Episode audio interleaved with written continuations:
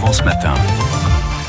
Merci Mathilde. Rendez-vous à 8h30 pour d'autres infos sur France Bleu Provence. On va regagner la côte varoise. Nous sommes sur l'île des Ambiers, cette fois-ci avec notre professeur émérite de biologie marine à l'université d'Aix-Marseille, Nardo Vicente, pour Bleu comme la Méditerranée, comme tous les week-ends. Alors Nardo, on parle donc ce matin, vous l'avez entendu, hein, de, de la qualité des eaux de baignade. Avec le retour de l'été, c'est aussi le retour des bains de mer. La qualité des eaux de baignade devient une priorité. Cette qualité fait l'objet d'une surveillance sanitaire exercée sous la responsabilité du ministère des Solidarités et de la Santé en application d'ailleurs avec la directive européenne de février 2006, un classement sanitaire des sites de baignade est entré en vigueur depuis la saison estivale 2013. Il prend en compte un renforcement de l'information du public et une modification des modalités de classement. Et ces modalités portent non plus sur une seule saison,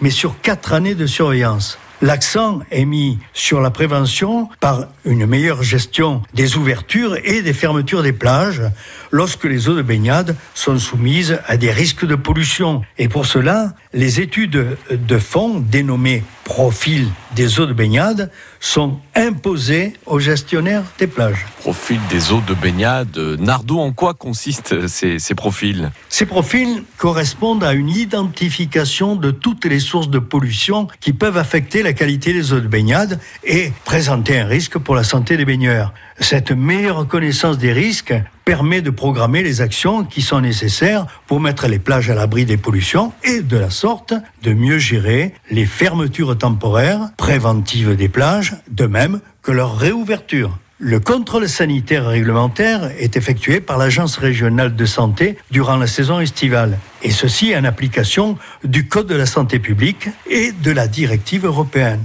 Il comporte des analyses microbiologiques de l'eau ainsi que des relevés de température et d'oxygénation de cette eau. Ainsi, en fin de saison, on peut classer les zones de baignade en quatre catégories. Eau de qualité excellente, eau de bonne qualité, eau de qualité suffisante et eau de qualité insuffisante.